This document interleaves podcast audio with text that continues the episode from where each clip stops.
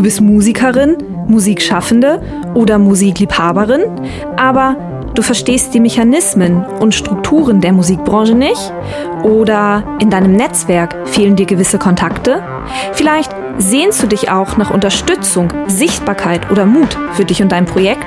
Weißt du was? Du bist hier genau richtig. Hi und herzlich willkommen zum Podcast von Raketerei. Ich bin Imke Machura, ich wohne in Hamburg und mein Herz schlägt für Musik. Ich habe meine Leidenschaft zum Beruf gemacht. Nicht als Musikerin, nein, dafür fehlt mir das Talent. Ich promote, ich booke, ich manage ein Indie-Label. Ich bin Macherin. Ich bin eine von wenigen und ich frage mich schon lange warum. Deswegen habe ich mich auf die Suche gemacht und ich habe Antworten gefunden. In dieser Podcast-Serie porträtiere und interviewe ich Frauen, die die Musikbranche prägen und mitgestalten. Ich zeige, wo die Frauen, Ladies und Bitches der Musikbranche stecken. Und noch mehr. Ich beantworte euch durch diese Interviews zentrale Fragen zur Musikbranche, mache auf Vorbilder sowie Vielfalt aufmerksam, empowere und vernetze. Klingt gut, oder?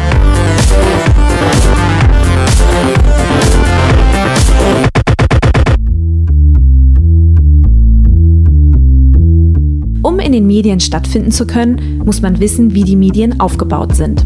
Genau aus diesem Grund habe ich Mona Rübsamen getroffen. Sie ist Gründerin und Programmgeschäftsführerin von Flux FM und Flux Music. Im tiefsten Bayern geboren und aufgewachsen, holte sie ihr Studium im Bereich der Gesellschafts- und Wirtschaftskommunikation nach Berlin.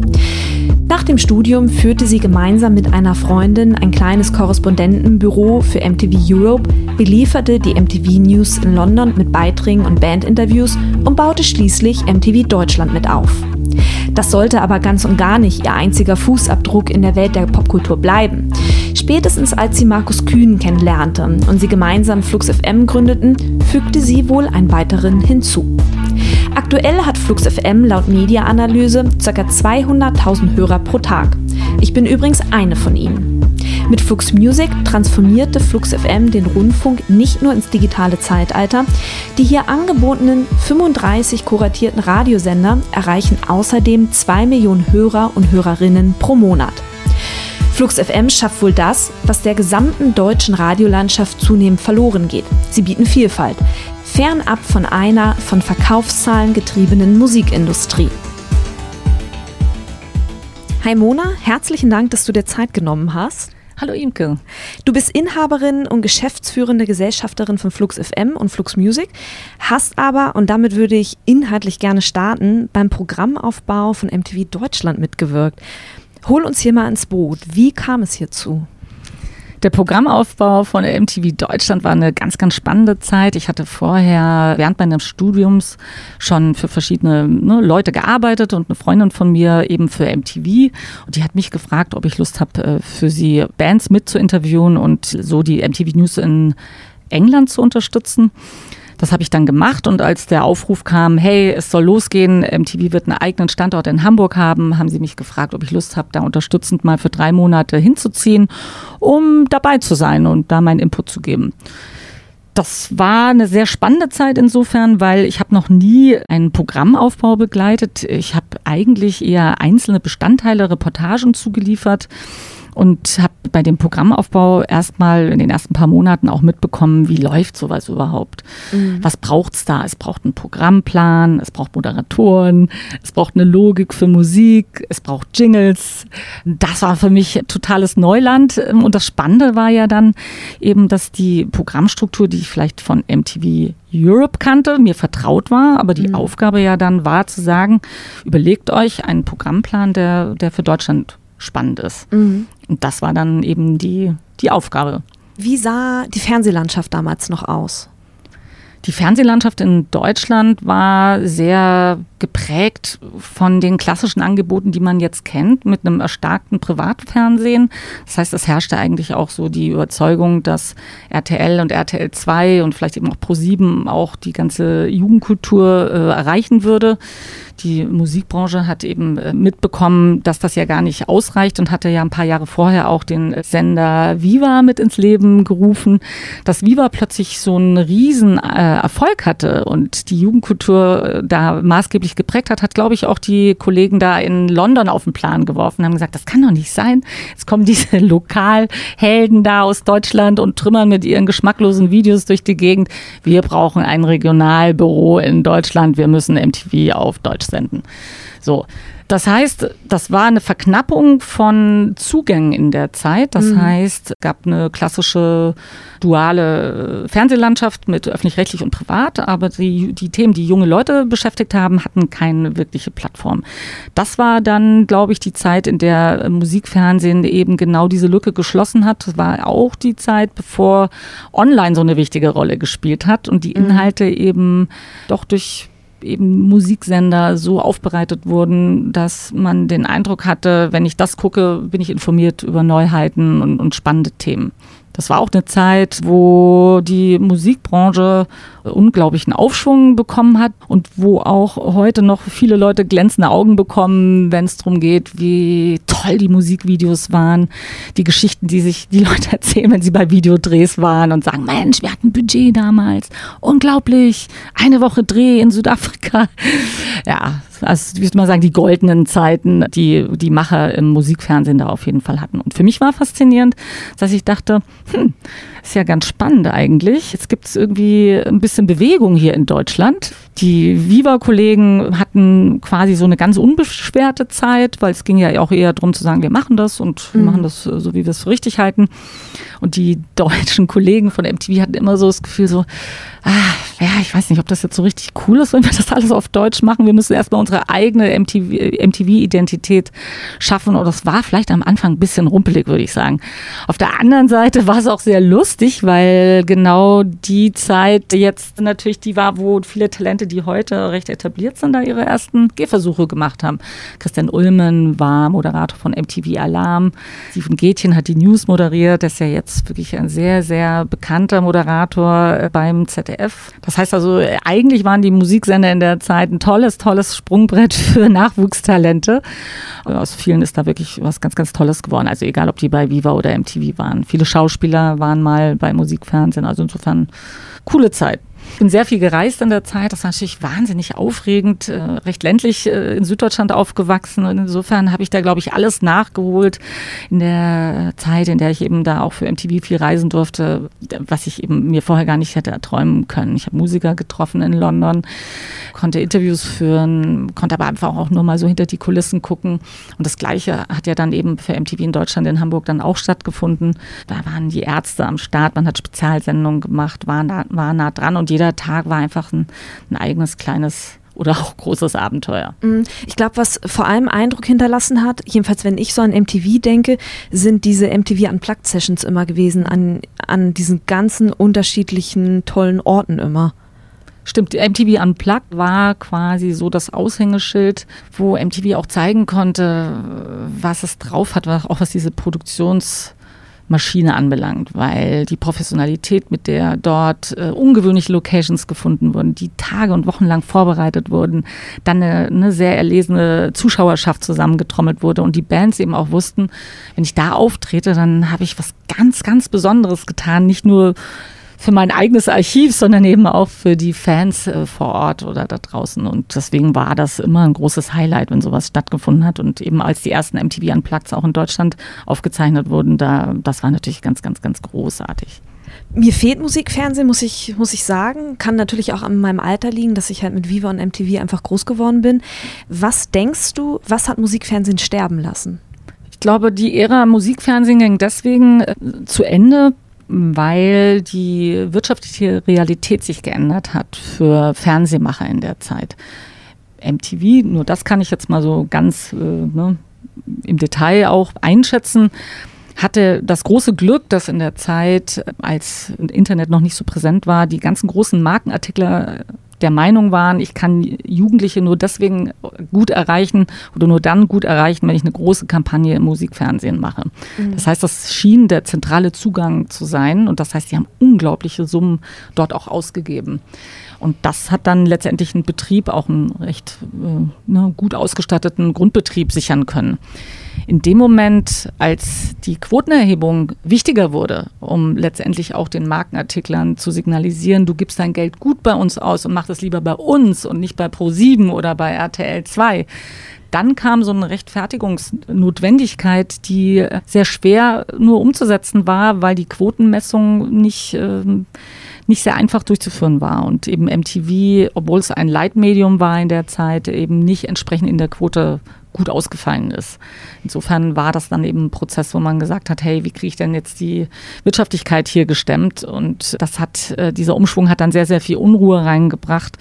Und äh, ich finde es nach wie vor eigentlich sehr traurig, dass auch viele Programmänderungen stattgefunden haben bei MTV, wo es eigentlich eher darum ging, die klassische Fernsehlogik zu bedienen, also bleib länger dran, äh, Reality-Shows, statt darauf zu vertrauen, ne, dass eben auch Musikvideos oder gut moderierte Sendungen die Menschen dran halten würden. Das hat man alles nur deswegen gemacht, um in der klassischen Quotenerhebung besser dazustehen und man hat deswegen auch viele Spezialsendungen, die das Image extrem geprägt haben, auch irgendwann mal einfach abgesetzt. Es war natürlich für die Leute, ich habe das eben alles auch noch mitbekommen, in diesem Änderungsprozess sehr irritierend, weil wir eben nicht mehr genau wussten, wofür soll denn der Sender jetzt noch stehen und auch irgendwie klar war, dass äh, da jetzt eine Dynamik zugange ist, von der man gar nicht mehr genau weiß, wird das jetzt gut oder, oder schlecht enden.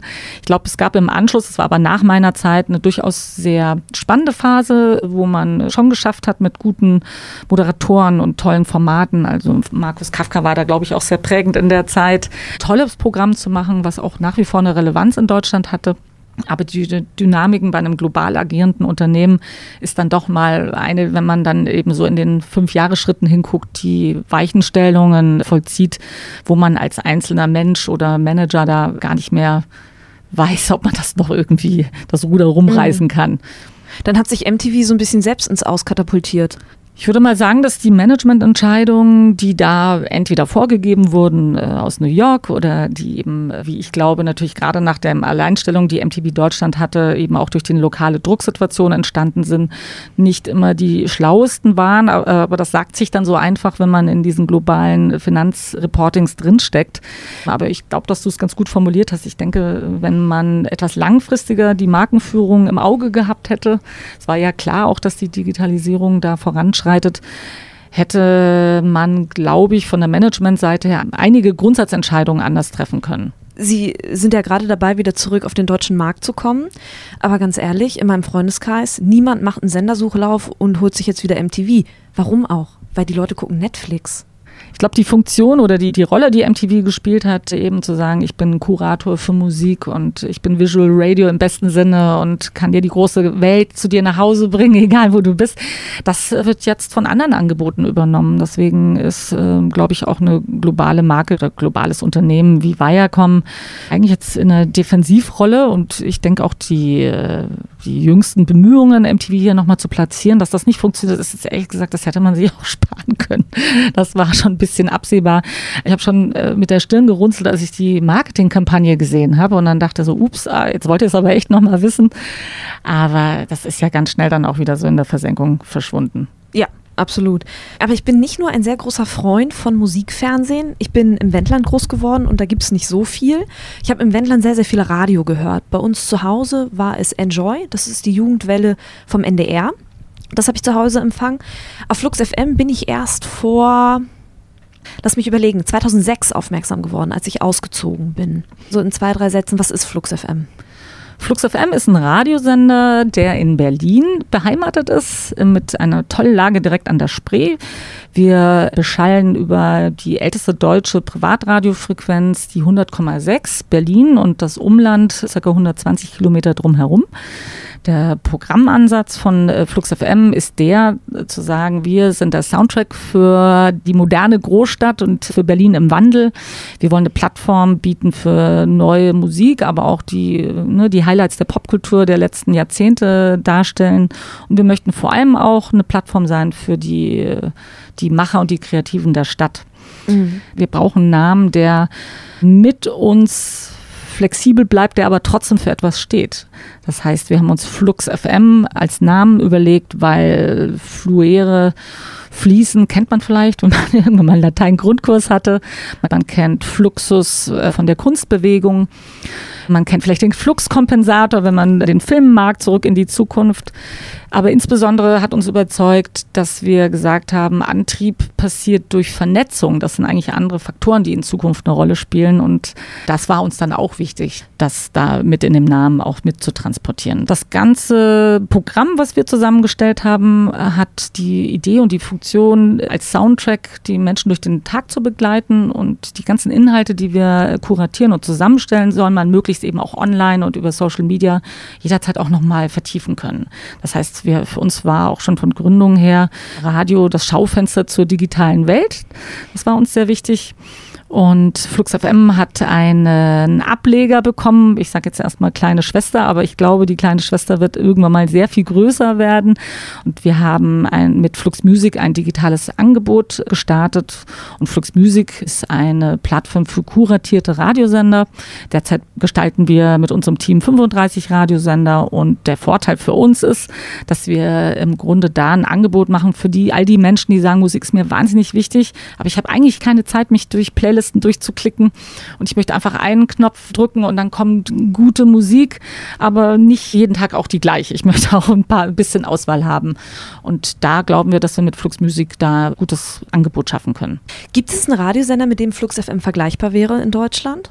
In Deutschland werden wir wenig verglichen. Ich mhm. glaube, in Deutschland spricht man von guten Radiosendern, die eben auch ihren Schwerpunkt im Digitalen haben. Mhm. Also voran genannt Detektor FM und Byte FM, ne, wo man eben sagen kann, da sind Menschen auch am Start, die sehr frei äh, Programm gestalten, aber auch eine, eine Vision haben und eine Leidenschaft dahinter.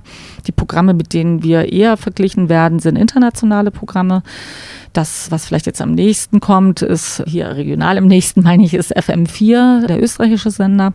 Ist auch eigentlich ein öffentlich-rechtlicher Sender, mhm. aber wo eben mit einem ähnlichen Querblick vorgegangen wird. Andere Sender, äh, mit denen wir verglichen werden, ist sowas wie BBC Six. Da geht es auch um neue Musik, Musik entdecken und eben den Schatz von Popkultur heben.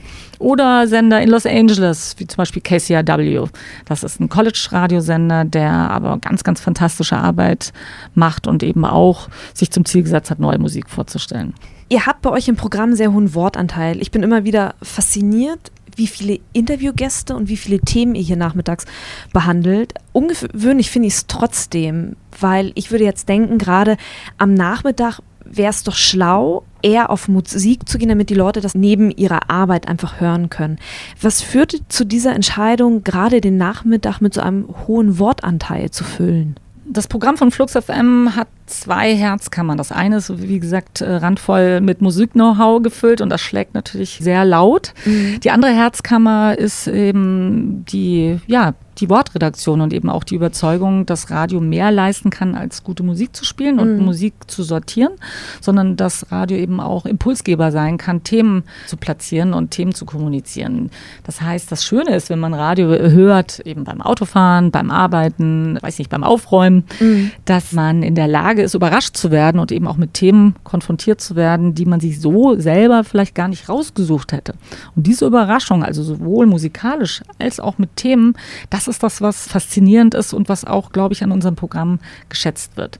Ich denke, dass die Möglichkeit, äh, wenn man nur Musik hören möchte, dass man eben auch auf andere Angebote oder auch digitale Angebote, dass man da ausweichen kann, das haben die Leute dann schon verstanden mittlerweile, dass man eigentlich situativ überlegen kann, wo möchte ich mich mich jetzt in mhm. welcher Form unterhalten oder informieren lassen. Das wäre nämlich genau auch meine Anschlussfrage, was eure Hörer auszeichnet. Die Hörerschaft von Flux FM zeichnet aus, dass sie extrem neugierig ist und extrem aufgeschlossen ist, sich für Neues interessiert und auch Lust hat, einfach Dinge zu entdecken.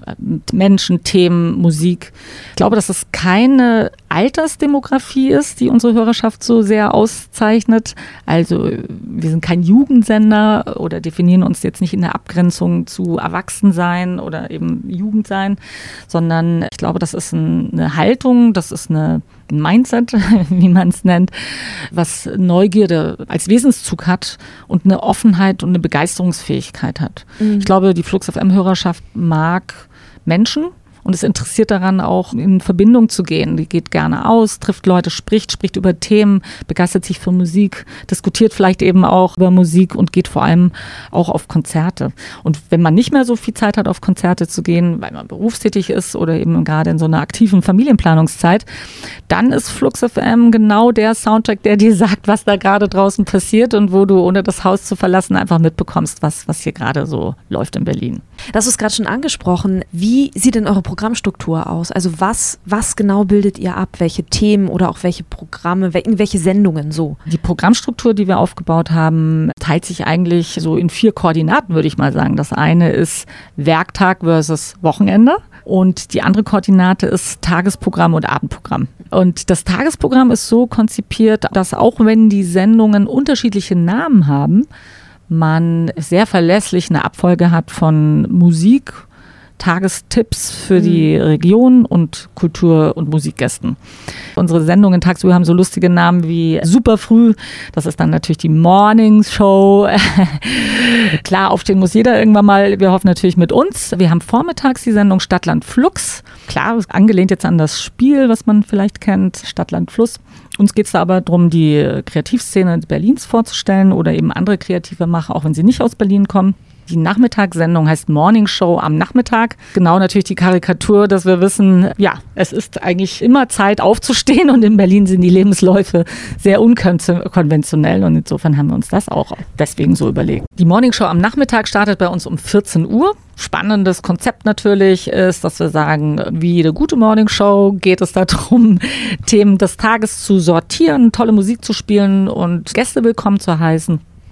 Das Tolle ist, unser Moderator Winson ist selber Musiker und kann das einfach fantastisch äh, im Gespräch mit Musikern auch da Themen rauszukitzeln, die man sonst eben gar nicht von den Musikern hören würde.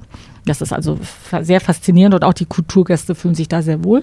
Das heißt, wir laden da Menschen ein, die an dem Tag oder in der Woche ne, eine Veranstaltung planen oder ein Buch rausbringen, eine Firma gerade gegründet haben oder ein spannendes Event haben, was sie uns vorstellen wollen. Um 18 Uhr geht es dann weiter mit Flux einem Feierabend. Das ist natürlich das, wo wir auch sagen, das ist ja die Sendung, wo die Leute sich in der Regel von A nach B bewegen oder gerade nach Hause kommen und eigentlich auch so das Gefühl haben, ach spannend, der Tag ist irgendwie fast rum, aber eigentlich kommt jetzt meine private Zeit und es ist eigentlich eine gute, gute Stimmung, in der man Leute ansprechen kann und deswegen wollen wir da eben auch ein Angebot machen mit neuer Musik, ein paar Dinge, die vielleicht an dem Tag noch stattfinden werden oder eben auch bei uns stattgefunden haben. Und das Abendprogramm startet dann bei uns um 20 Uhr. Und die Grundidee hinter dem Abendprogramm ist, dass wir sagen, das ist ein Schaufenster in die digitale Welt und eben auch in all die verschiedenen äh, Programmangebote, die wir mit Flux Music anbieten.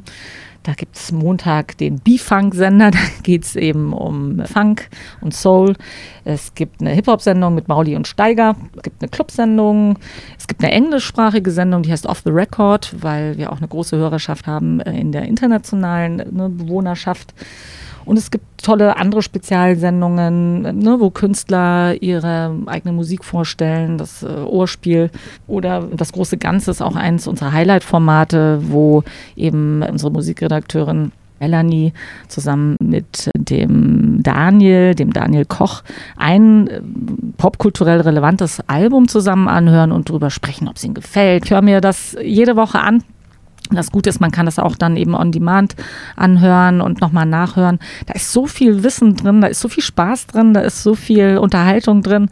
Also das ist, glaube ich, auch was, was was wichtig ist, was die Leute bei uns finden sollen, dass man ihnen erklärt, wie Popkultur funktioniert, was spannend ist, welche Player es gab, welche neuen Leute es gibt. Und das passiert eben bei uns nicht nur im Abendprogramm, sondern wirklich eigentlich zu jeder Tages- und Nachtzeit, wenn man bei uns einschaltet. Und vor allem auch im, im Tagesprogramm. Das ist sehr, sehr wichtig. Mhm. Ihr verfolgt ein anderes Konzept. Wie komme ich denn als Musiker zu euch in die Sendung? Kann ich euch einfach anmailen oder kommt ihr auf die Leute zu? Also wie hoch oder wie niedrigschwellig ist Flux? Das Musikprogramm ist ja unser Aushängeschild, würde ich sagen. Und der Neuheitenanteil von circa 40 Prozent ist ziemlich einzigartig in Deutschland. Also mir fällt kein anderer UKW-Radiosender ein, der diesen hohen Anteil hat.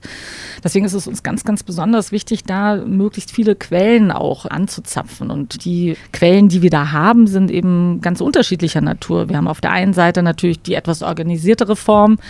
Das sind Labels, die uns kontaktieren, ne, wo wir uns auch als Partner sehen, äh, zu gucken, lass uns gucken, wenn es gut passt.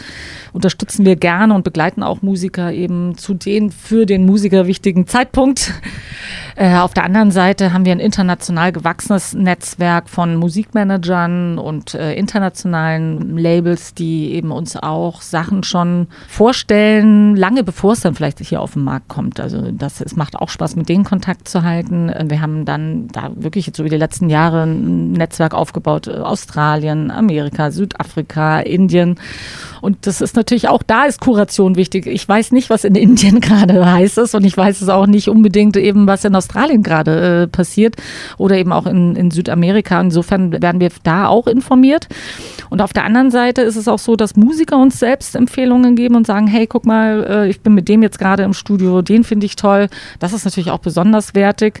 Man kann unseren Musikchef in erster Linie kontaktieren, den Urli Häfliger. Das ist eine schöne, schöne Arbeit, mag sie wirklich gerne und macht das auch leidenschaftlich, sich mit neuer Musik zu beschäftigen und auch dann zu entscheiden, was passt gut zu uns, was passt so, dass wir den Künstler vielleicht auch längerfristig unterstützen können und trifft dann auch eine Entscheidung nach unterschiedlichen Kriterien. Also das Kriterium ist, ja, gefällt es, ist es ein guter Song, mhm. äh, ist der Musiker gerade eben auch in einer wichtigen Phase und braucht ein bisschen Support. Wenn es nicht passt, sagt das aber auch ganz klar und deutlich, das gehört halt einfach auch mit dazu. Auf der anderen Seite haben wir jetzt eben mit unseren verschiedenen digitalen Kanälen auch eine erweiterte Plattform, auch Musik und Musikrichtungen abzubilden, die vielleicht im Hauptprogramm nicht so präsent sind. Mhm. Kommen hier kistenweise CDs an? Zum Glück kommt nicht mehr kistenweise CDs an. Unser Musikchef Urli freut sich auch, dass das alles zunehmend digital geworden ist. Mhm. Das heißt, der Wunsch, den wir haben, wenn Musiker uns kontaktieren, ist eigentlich der, schreibt eine kurze E-Mail, packt keine großen Dateien rein, packt klickbare Links rein, schreibt ein paar nette Worte zu euch und ein paar, vielleicht noch ein Foto oder so und benennt aber alles so eindeutig, sowohl im Betreff als auch in dem, was drinsteht, dass man mit der Archivierung nicht durcheinander kommt. Das ist eigentlich so der Kernwunsch, den ich an dieser Stelle gerne weitergebe. Gibt es noch irgendetwas, das du hinzufügen möchtest? Was mich bewegt als Medienmacherin ist natürlich auch, wo geht die Reise hin? Wie verändert sich das Nutzungsverhalten der Menschen? Äh, mich interessiert dabei auch viel mehr die, ja, die Nutzungspsychologie. Also was erwartet jemand von Medienangeboten? Und insbesondere natürlich, was erwartet jemand, der ganz bewusst sich für uns entscheidet und sagt, meine Zeit schenke ich jetzt euch. Ich höre euch zu. Ich gehe auf eure Seite. Ich gucke mir eure Social Media Stories an. Die Verantwortung, die spüre ich. Das heißt also, die, die geht auch nicht weg, auch wenn ich meinen Job schon relativ lange mache, dass ich versuche, mich reinzudenken. Wie kann ich da sicherstellen, dass die Hörerin, der Hörer, der User, Userin weiß, was sie bei uns bekommen und wie kann ich ihnen auch ein erweitertes Angebot so schmackhaft machen, dass sie verstehen, wofür wir stehen. Mhm möchte ungern, dass die Leute denken, ach, das ist doch der Berliner Radiosender, ja, die sind ganz cool, die Musik ist auch nicht so schlecht, coole Truppe. Ich möchte natürlich, dass sie genau das denken, aber nicht nur. Ich möchte mhm. gerne, dass sie auch verstehen, dass wir für diese Popkulturleidenschaft stehen und dass wir auch daran arbeiten, eben über unseren eigenen bisher gewachsenen Tellerrand hinaus Leuten gut gemachte Programme ne, zur Verfügung zu stellen und dass sie sich darauf verlassen äh, können, dass bei uns tagesaktuell ein Sender neu gestaltet wird, dass es keine mhm. Playliste ist, die man anklickt, eine Playliste, die vielleicht nach drei bis vier Stunden wieder vorbei ist und ich muss mir die nächste Playliste suchen, sondern dass wenn ich drei, vier, fünf Sender gefunden habe, die gut zu mir passen, zu meinem Musikgeschmack, zu meiner Stimmung, dass ich mir keine Sendezeit merken muss, sondern wirklich einen Klick und dann, dann geht's los. Das war Mona Rübsam, Inhaberin und geschäftsführende Gesellschafterin von Flux FM und Flux Music. Herzlichen Dank, dass du dir Zeit genommen hast. Danke, vielen Dank. Hat Spaß gemacht. Das war Mona Rübsam. Sie ist Gründerin und Programmgeschäftsführerin von Flux FM und Flux Music. Hat euch die Folge gefallen? Dann bewertet sie gerne auf iTunes. Oder habt ihr Anmerkungen? Dann lasst uns das gerne im Raket 3 Facebook-Kanal diskutieren. Die nächste Folge erscheint am 1. Oktober. Hier werde ich dann den Blick in die deutsche Musikfernsehlandschaft vertiefen. Bis dahin, bleibt mir gewogen, eure Imke.